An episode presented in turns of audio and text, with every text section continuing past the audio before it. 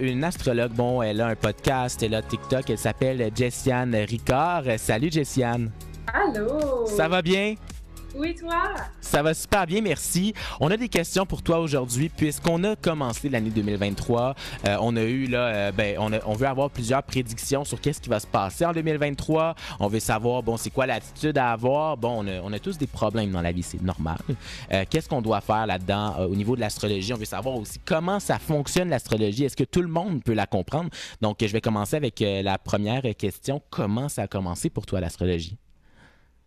En fait, j'ai commencé l'astrologie vraiment plus à m'y intéresser en 2020. C'est sûr que ça a été beaucoup euh, de lectures, beaucoup d'autodidactes parce que c'est vraiment pas quelque chose qui s'enseigne vraiment dans notre société. Beaucoup de lectures gratuites aussi pour essayer de pratiquer, de comprendre. Donc, ça a été un super beau parcours. Ça s'est fait rapidement quand même, mais, euh, c'est tellement quelque chose que je mange au quotidien que c'était juste évident pour moi de, de, de m'en aller en astrologie là, à temps plein. Euh, je voulais savoir, euh, bon, pour 2023, est-ce qu'on sait, est-ce qu'on a des idées de qu'est-ce qui peut nous attendre? Euh, peut-être des relations professionnelles, des relations personnelles, bon, pour les ados, est-ce qu'on a une petite idée, là? Alors, déjà, il faut savoir que l'année 2023 va être quand même différente des dernières années. C'est une année qui est beaucoup plus agréable, beaucoup plus légère et c'est une année 7 aussi en numérologie. Donc, on peut s'attendre à vraiment beaucoup de chance et, et plein d'imprévus très positifs aussi, que ce soit sur n'importe quel aspect. Euh, donc, euh, moi, je pense qu'on peut s'attendre à tout pour 2023, là, comme faites attention à ce que vous souhaitez parce que ça pourrait bien arriver et très rapidement. Là. Et est-ce que tu aurais peut-être des conseils à adopter, des quelque chose à faire euh, pour, que, pour que ça aille peut-être mieux ou pour qu'on vive des belles expériences? Absolument. Ben, en fait, il faut comprendre que le plus gros aspect astrologique de 2023, c'est vraiment Pluton qui passe dans le signe du Verseau le 23 mars 2023. C'est important parce que euh, sais, Pluton est dans le signe du Capricorne depuis 2002. Fait que c'est vraiment un gros changement astrologique super important. Ça va être juste un premier aperçu parce que ensuite Pluton va tomber en rétrograde, donc euh, c'est sûr il va retourner dans le signe du Capricorne. Mais Pluton en Verseau va venir accompagner le travail d'Uranus en Taureau que qu'elle fait depuis quelques années déjà.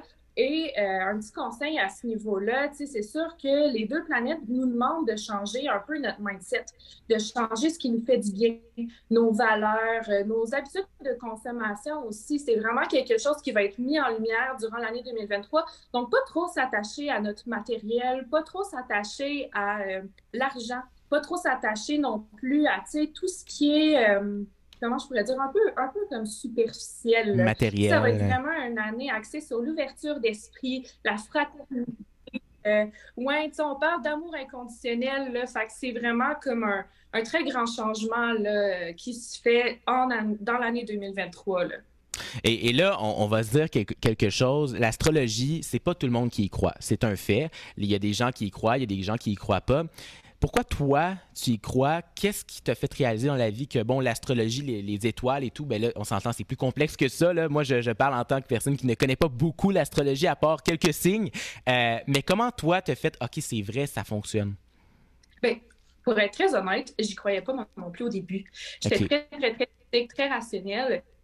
Puis, euh, j'ai commencé à me à m'y intéresser parce qu'il y a quelques amis à moi qui s'y intéressaient aussi. Puis quand j'ai commencé à creuser, puis à regarder ma carte ciel, puis à vraiment comprendre, puis à lire des livres, je me suis dit, oh mon Dieu, mais ça parle donc ben, tu sais, ça vibre, puis il y a plein de choses à comprendre. Quand on comprend aussi à quel point c'est complexe, puis c'est pas juste, euh, tu sais, des symboles qui nous mettent dans des boîtes, puis vraiment, oh, t'es taureau, ça veut dire que tous les taureaux sont comme ça, puis il n'y a pas d'exception, puis tout ça sais, quand on comprend que tout ça, c'est vraiment une mauvaise compréhension de l'astrologie, puis que l'astrologie, c'est pas juste de l'horoscopique non plus, tu sais, c'est pas juste des prédictions, ça va tellement au-delà de ça. Je pense que c'est ça qui est vraiment venu me, parler, moi, le côté très thérapeutique. C'est pour ça que je me considère un petit peu plus comme astrothérapeute que vraiment astrologue aussi. Là.